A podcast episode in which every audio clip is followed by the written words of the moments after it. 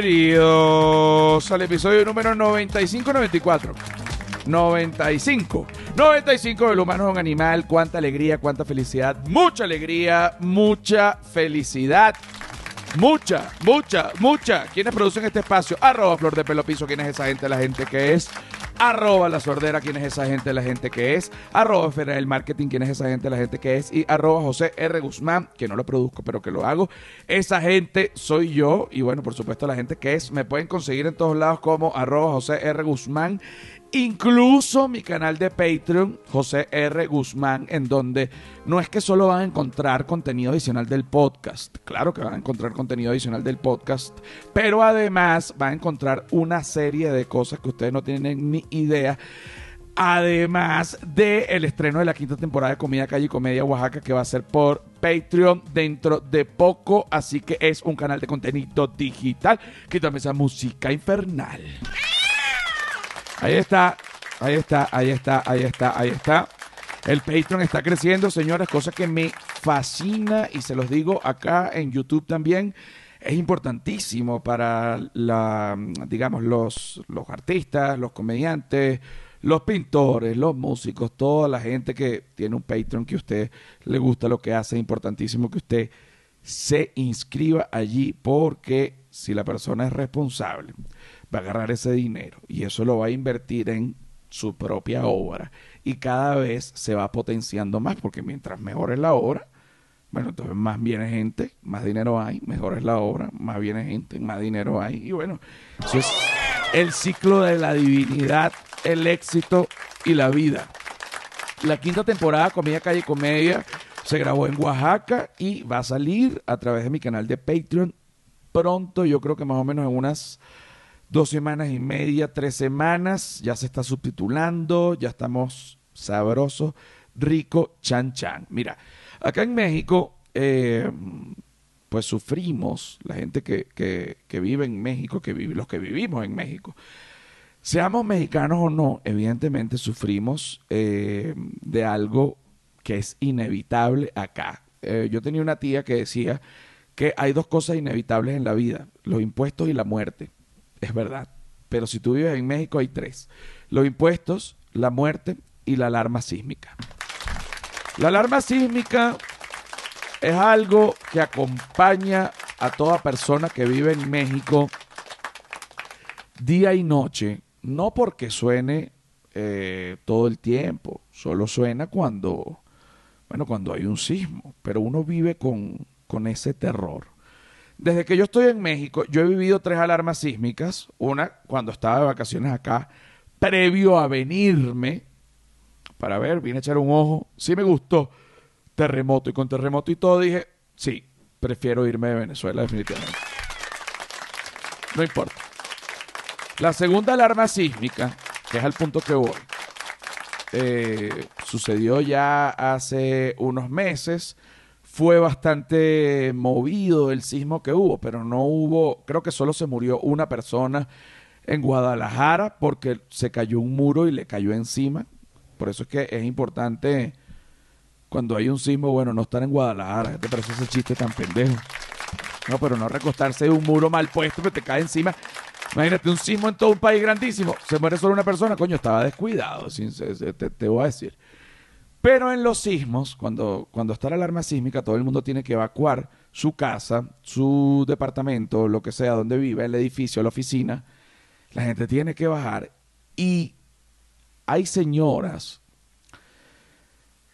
que en ese momento gritan a Dios, a Jesús, como para que Jesús las reciba, pero eso hace que la comunidad se angustie mucho más. Imagínate que está sonando la alarma sísmica. ¿Puedes conseguir la alarma sísmica ahí? Imagínate que está sonando la alarma sísmica. Tú estás bajando por las escaleras. Tú, porque la alarma sísmica no va a sonar cuando tú estás listo. Ay, esto está listo para la alarma sísmica, estoy listo. Que suene. No, chico, tú puedes estar bañándote, tú puedes estar dormido, tú puedes estar cocinando, puedes estar comiendo, puedes estar cogiendo incluso también. Y de pronto suena esto en toda la ciudad y empieza, vamos a bajar, alarma sísmica. alarmas, vayan a los perros, agarren a los perros, vámonos, las llaves, el pasaporte. Uno está, uno está bajando las escaleras y siempre hay una señora, Dios eres grande, Dios eres poderoso, Dios eres amor. Para un momento la alarma sísmica. De manera sistemática sigue sonando la alarma, se empieza a mover todo. Pom, pom, pom. Dios eres lo más bello del planeta.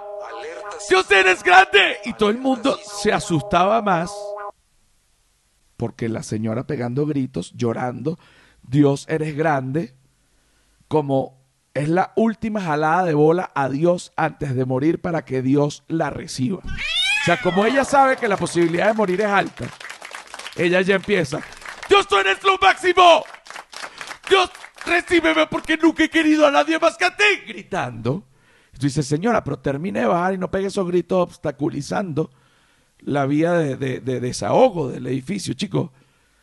No peguen esos gritos, sobre todo y, disculpen que, que, encasille estos gritos, pero yo lo he notado en mujeres entre 45 y 70 años. O sea, tú dices, ¿por qué pega estos gritos?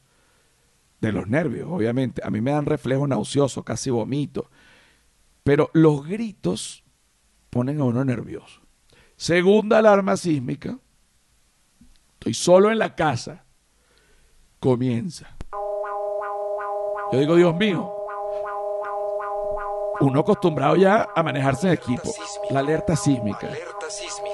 Uno piensa, uno piensa, párame un momento, párame un momento. Uno piensa por un momento, yo que soy terco y digo, yo no voy a bajar, yo lo que voy a hacer es acostarme en la cama y agarrarme duro. ¿Agarrarte duro de dónde? Del colchón, chico. Si algo se cae, bueno, estoy en el colchón al menos, ¿no? Abrazo a los perros, pero luego digo, no puede ser ese pendejo, tienes que bajar, porque no te vas a morir en un edificio por no querer bajar. Bueno, agarro los dos perros, la alarma sísmica, a tope, salvo, todo el mundo corriendo.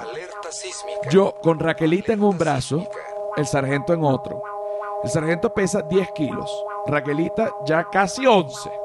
O sea, yo voy con 21 kilos de más, corriendo como un loco. Cuando voy por el segundo piso, me doy cuenta que a mí no me está dando el cuerpo para, para este esfuerzo físico, porque además estoy en interiores, en suéter y en medias. Y estar en medias te hace gastar más energía, porque como el piso es cerámica, no te puedes resbalar. Entonces vas corriendo prensadito, con los dos perros corriendo prensadito con los dos perros.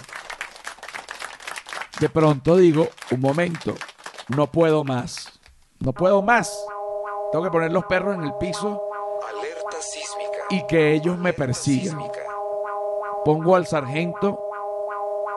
Quítame esa alarma un momento. Pongo al sargento. El sargento se me queda mirando, a pesar del, del, del afluente ¿no? de gente corriendo. Se me queda mirando esperando la orden. Pongo a Raquelita un poco más nerviosa y en vez de perseguirme, se devuelve por las escaleras, ya estábamos en el segundo piso, yo vivo en el piso 3, se devuelve por las escaleras, corre todo el pasillo y se va hasta el fondo de mi departamento, hasta el cuarto de los nervios, como para esperar la muerte en el cuarto. Yo al ver esto, continúa la alarma sísmica, por supuesto, veo que el sargento me el sargento y yo nos miramos y dijimos, coño, ¿la vamos a rescatar o aceptamos la muerte de ella? Y yo le dije al sargento, la vamos a rescatar. Le dije, vamos gordo, vamos a buscar a Raquel. Fuimos corriendo, sargento y yo, y cuando estoy subiendo corriendo, me encuentro a una señora entre 45 y 70 años. Yo creo que tenía como unos 50 años. Ella me mira con los ojos como si fuera un anime japonés cuando va a llorar, que tiemblan esos ojos llorosos. Y ella ve que la perra va primero, que yo estoy persiguiendo a la perra. Y ella dice, pero con toda su alma, ¡No se devuelva! Dios lo cuide, no se devuelva. Que Dios lo cuide, no se devuelva. Y yo me asusto mucho. Digo, coño, voy a morir por culpa de Raquel. Pero si Raquel muere y yo vivo, el remordimiento va a ser muy grande. Entonces prefiero morir. Pero entonces no pensé ni en mi familia, ni en mis afectos, ni nada. Dije, solo no quiero que Raquel muera eh, y yo esté abajo. Porque si se cae el edificio conmigo ahí, yo la abrazo al sargento y a ella, y los tres ya somos como una pelota de carne. Y si estamos en el colchón, bueno, algo hacemos y bueno, que nos saquen de los escombros. Eso fue lo que pensé yo. Por suerte, fue solo la alarma sísmica y no hubo un movimiento de, digamos, que tumbara cosas. Bueno, bajé con los perros después de que ya se hubiese caído del edificio. Histérico, lo hice mal. Y lo repito, si hubiese habido un terremoto como el que tumbó todo, yo hubiese muerto. Entonces, todo este cuento es para decirle a ustedes que si ustedes viven en Santiago de Chile, Ciudad de México, Tokio, Quito, eh, y lugares en donde, bueno, donde haya sismos, de verdad que hay que entrenar y practiquen la evacuación, porque se van a morir como unos huevones, como yo me hubiese muerto si de verdad este sismo hubiese sido serio, porque no logré bajar, porque no entrené con mis perros. Así que los amo. Nos vemos ahorita en la segunda parte de El humano es un animal, episodio número 90. No he tomado, Magali. Yo no he tomado. Yo voy a manejar. señores, que bienvenidos. 95 alegría y felicidad, papá. Papá. ¿Te parece esa? Soy borracho. Soy borracho de bola. Soy borracho. Whiplash Agency. Mira, la gente de Whiplash Agency, ¿quién es? Esa es la gente que te va a diseñar tu página web y cuando tú la veas, tú vas a decir coño de mi maldita madre, qué bolas, qué rico, qué arrecha esta página web, porque además, en el momento que me diseñaron la página web, me metieron un artilugio allí para que yo pueda vender mis propios productos y no depender de un maldito tercero. Whiplash Agency. La vulgaridad hecha excelencia, no joda, coño de su madre, qué arrechos son. y ahora ponme los tambores. Y ahora ponme los tambores. Y ahora ponme los tambores. Mira. Orangután. ¿Ok? Orangután es un ente. Se divide en dos. Así como existe la T de cobre, existe la Y de orangután. Está la parte de bienestar y está la parte, bueno, de provoked, de sex toys, etcétera. A mí me encanta la gente de orangután porque además se preocupan conmigo. El otro día hice un tweet acerca de que metí piña con azúcar y canela en el air fryer y quedó divino. Y ellos me comentan, cuidado con el azúcar. Muchas gracias. Porque ambos están divinos y ambos se cuidan. Y parte de los productos que utilizan son productos a base de CBD, por ejemplo, en la parte del bienestar. Fíjate que está esto, Botox Restorative. Fíjate esto qué maravilla. Tú te pones. Mira cómo viene. Es como un, pequeño roll on. Yo me quito los lentes. Y se siente. Yo me lo voy a echar acá. Tú sigues tus líneas de expresión. Tú sabes dónde tú las tienes, ¿no? Mira. Yo me lo voy echando. Y eso va dejando el Botox a base de CBD, las paticas de gallo, mira. Me las voy echando. Me las voy a echar solo de este lado. Bueno, de este lado. De este lado también línea de expresión aquí, ¿ah? para que no se marque tanto. Aquí que yo, yo arrugo mucho el ceño. Pero mira, para que tú veas que no es mentira, la pelotica que rico como viene. Aquí también me la he hecho y se siente de verdad fenomenal. No huele a nada. Tiene nano CBD. Bueno, y es un Botox de maravilla. Ahora la parte sexual, ¿no? La parte de placer. Tenemos casi todos los juguetes sexuales están diseñados para mujeres, pero fíjate que Orangután no olvida a los hombres y tienes esto que se pone en el pene, tú lo prendes acá y esto vibra. Tú dices, ah, pero esto se puede meter en la vagina. Bueno, de pronto se puede meter en la vagina. Sería un poco incómodo. Esto es para el pene. Pero sí lo puedes meter en la vagina así como chas y esto vibra. Lo que tú quieras. Pero es para un hombre. Orangután. ¿Te vas a meter o no te vas a meter? Dios mío, casi me muero. Porque es que los productos que me manda Orangután, te lo digo en serio, yo, los yo los... Oye, sonó una alarma, pensé que era la alarma sísmica por estar... Qué miedo. Pero los productos que me manda Orangután, yo los pruebo. Y evidentemente hay muchas cosas de bienestar, así como también hay juguetes sexuales. Y de verdad que qué maravilla. Yo me tomo mi tiempo, porque es que lo que se ha vivido de mano de esta gente ha sido de maravilla. Mira, legalizaron el cannabis en Nueva York, ¿cierto? Aquí tenemos a nuestra experta en cannabis en Nueva York, Silvia Patricia. ¿Cómo estás, Silvia Patricia? ¿Qué tal? Buen día. Oye, buen día. Me gusta. Quiero que hables duro. Duro. Quiero sentir. Quiero sentirte, mi reina bella. Mira, legalizaron el cannabis en Nueva York. ¿Tienes algún tipo de información para complementar lo que yo estoy diciendo? Que básicamente información para decir la información, pero no estoy diciendo nada, solo el titular. Sí, el Estado de Nueva York anuncia acuerdo para legalizar la marihuana recreativa. La marihuana recreativa, mamá huevos. Al fin, ah, no nos van a meter presos. Qué rico, vale. Ah, too late. El uso recreativo de la marihuana para mayores de 21 años eh, será totalmente eh, eh, legal, anunció el gobernador Andrew Cuomo. Obviamente, una ciudad que se hace llamar la capital del mundo no va a tener ilegal el cannabis recreativo. Sería estúpido, no voy a decir más al respecto. Ahora, tú sabes que a mí siempre me ha parecido que, sobre todo por mi condición, ¿no? De gordito, que eh, en algún momento me parecía que los flacos eran los únicos que eran sexys. Pero luego me empecé a dar cuenta que no, que había gorditas y gorditos sexy. Y yo dije, yo puedo ser uno de estos. Una de esas eres tú. Tú eres experta en gorditas sexy. Silvia Patricia. Y tenemos aquí, eh, digamos, algunos claves, no sé si llamarlos tips, para, bueno, para, para acrecentar nuestro, nuestro sexismo, ¿no? Sí, aquí hay un artículo que dice que si quieres tener más sex appeal, olvídate de potenciar lo físico. Entonces hablan eh, de que, eh, pues, ¿sabes? Este, tener como que... Ser, estar divino sin, sin ser flaco. O estar divino sin hacer ejercicio. Y que, señor, usted lo que es un flojo. Lo que habla... no, porque están hablando del sex appeal. El sex appeal es una actitud. Exacto. Más allá de lo físico. Por eso es como que este artículo va, ¿sabes? Puede ser, al, ¿sabes?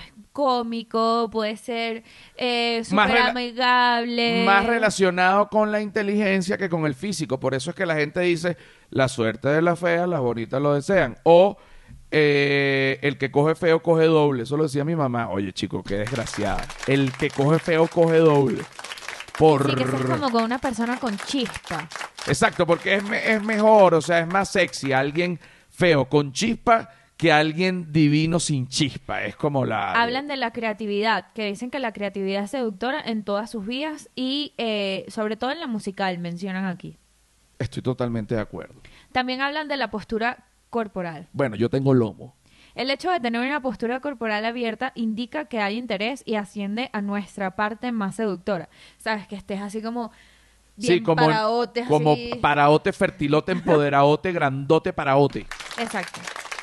Esas son como que las cosas las más importantes como sabes tener una buena postura y mostrar tu creatividad obviamente mencionan la parte musical pero no no te creatividad sientas mal en, si no eres en- músico Exacto, creatividad en cualquier ámbito que tú puedas de repente impresionar a tu chica. Pero hay algo que es importante. Si tú haces cosas por impresionar a alguien, por lo general no sale tan bien. En cambio, cuando tú haces cosas porque te sale del forro del culo, bueno, de pronto impresionas y quedas mejor a que a verte como que mira, mira, mira esto que sé, mira esto que sé, mírame como un niño. ¿Lo expliqué bien o sencillamente estoy borracho? Sí, como buscando atención. Exacto, exacto. Ahora, que esto también tiene que ver, supongamos que ustedes siguieron eh, todas, porque no son tips, pero ustedes, bueno, incrementaron su sexismo y la gente les está escribiendo por WhatsApp. Está chanceando, como se dice en unos lugares, les están echando los perros, se los quieren coger, se las quieren coger, se les quieren quejer, o sea, de, de todo. Pero hay mucha gente mentirosa en WhatsApp y acá tenemos ahorita sí bueno, ponme, ponme a ver un, como un fondo musical para descubrir a los mentirosos por WhatsApp. Tú que eres mentirosa por WhatsApp. Muy bien. Ok, estas son las Ah. palabras más utilizadas Ah. por los mentirosos Ah. en WhatsApp. Ah, ah, ah, ah. ¿Y cuáles son las palabras utilizadas por los mentirosos en WhatsApp? Ah, ah, ah, ah, ah, ah, ah.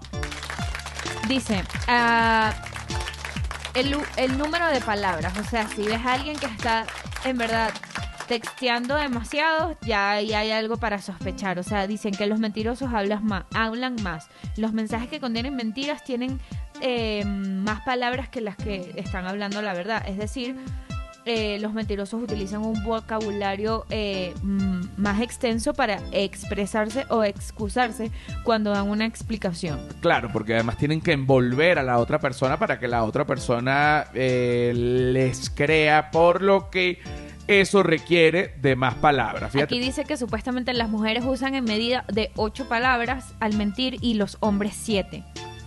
Los hombres mienten con menos palabras.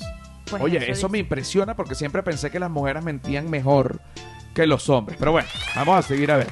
Bueno, pero la cantidad no implica la, la calidad. Eso, eso, eso es un buen punto, eso es un buen punto. El uso de pronombres.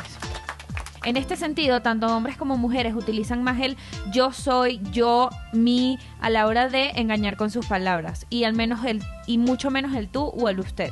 O sea, como que, ay, yo no no sab- Yo no supe, yo no sabía, de mí no dependía. Yo estaba, pero no sabía. Yo estaba, yo pero estoy no sabía. Sí, o sea, sabes como que líder de- de- no, no, no dependía. Tú me mandaste la fotico, fue de día. No estabas desnuda, tú estabas vestida. Otra cosa aquí eh, está eh, las palabras y las frases evasivas. Eva- Evasiva. evasivas. Está borracha, no tomaste, Magali. Tranquila, ¿no? Alcohólicos Anónimos. Dice, las palabras más utilizadas en este sentido son algunas como probablemente, como probablemente, tal vez, posible, seguro. Entre los hombres, las palabras claro o seguro son las más utilizadas y para las mujeres Para mentir. Sí, Claro, seguro. y para las mujeres es prueba, intentar o tratar.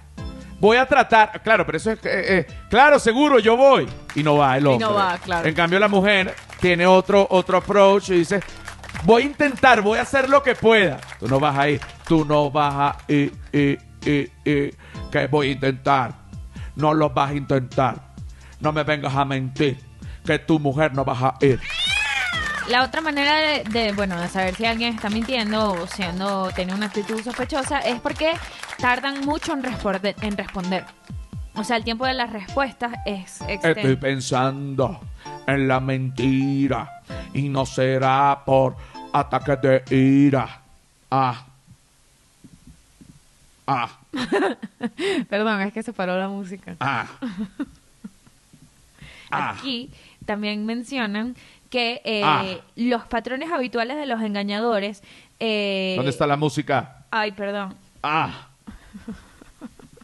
Ah. Este. Ah. Qué susto. Pensé que no ibas a poner nunca la música. Pese a todas estas indicaciones que revelan estos patrones habituales en los en- engañadores, no hay que olvidar, olvidar que son pues gener- generalidades de, y que puede variar. Pero esto es bastante común entre la gente que realmente está mintiendo o u ocultando algo. Utilizar más palabras, evadir, etcétera, son, son cosas esenciales del mentiroso. También están las siete señales para detectar ya si una persona Y no te dejó hablar, y no te dejó hablar. ¿Cuáles? ¿Cuáles son? Mentirosos compulsivos. A ver, sí, yo lo conozco. Eh, son humi- humillan o presumen. Se trata de personas que quieren mostrar todo lo que piensan continuamente. Tienen una falsa modestia y consiguen demostrar que realmente son humildes. ¿Sabes? Como Nacho, la criatura.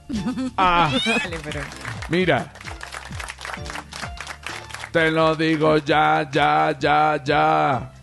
Deja el miedo si vas a tirar. Si uno tira ya, lanza para la canilla. De- de- de- de- de- de- de- de- Yo sí soy una ladilla.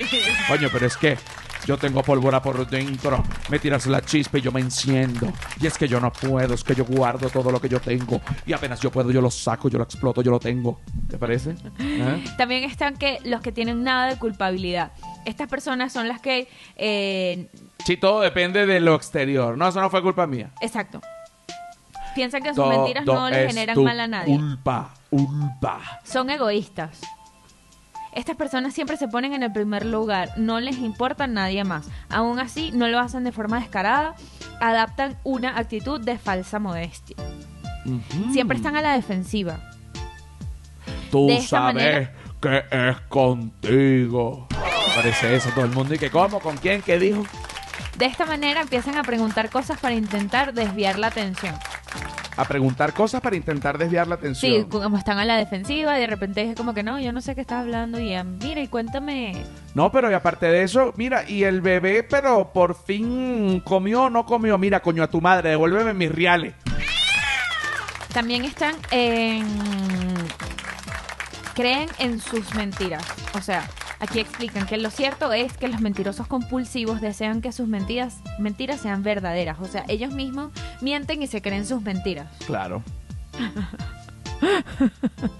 Y el otro, el 6, son muy son muy cómodos al mentir. O sea, es como que tienen una facilidad bastante... Claro, pero es que si tú crees en tu mentira, ya para ti no es mentira y puedes hablar desde la verdad. Me puedes poner la música, no me la quites. Y eh, te hace cuestionarte a ti mismo. Ah, porque tú no me crees, será porque entonces tú estás autoproyectando que tu que te- mamá no te... Lo que te llaman la volteada de tortilla. Son expertos volteando la tortilla. Los mentirosos son una ladilla porque siempre son expertos en volteando la tortilla. Que tú me decías que no me querías.